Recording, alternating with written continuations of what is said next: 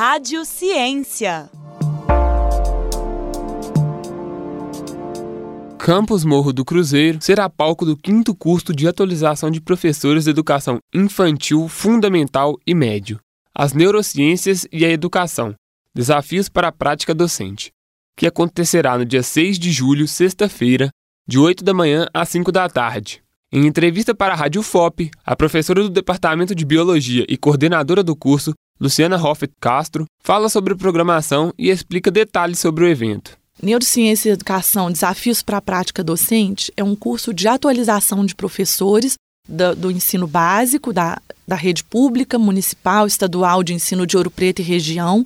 E a programação são aulas teóricas e práticas. Nós vamos ter sete palestras sobre neurociência e aprendizagem, transtorno do espectro autista, transtorno do déficit de atenção e hiperatividade, dislexia e descalculia, bullying e drogas e transtorno opositor desafiante.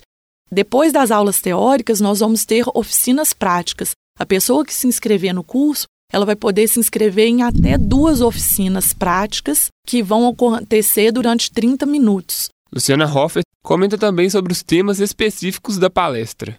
Especificamente, a minha área de atuação é estudar como que o cérebro aprende.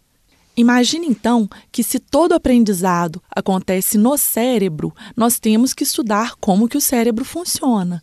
Então, quanto mais nós soubermos como o cérebro funciona, nós podemos facilitar, otimizar e melhorar a aprendizagem, mas não só de crianças, de qualquer pessoa, seja ela criança, adulto, idoso. Estão disponíveis 200 vagas para pedagogos e professores com licenciatura e bacharelado.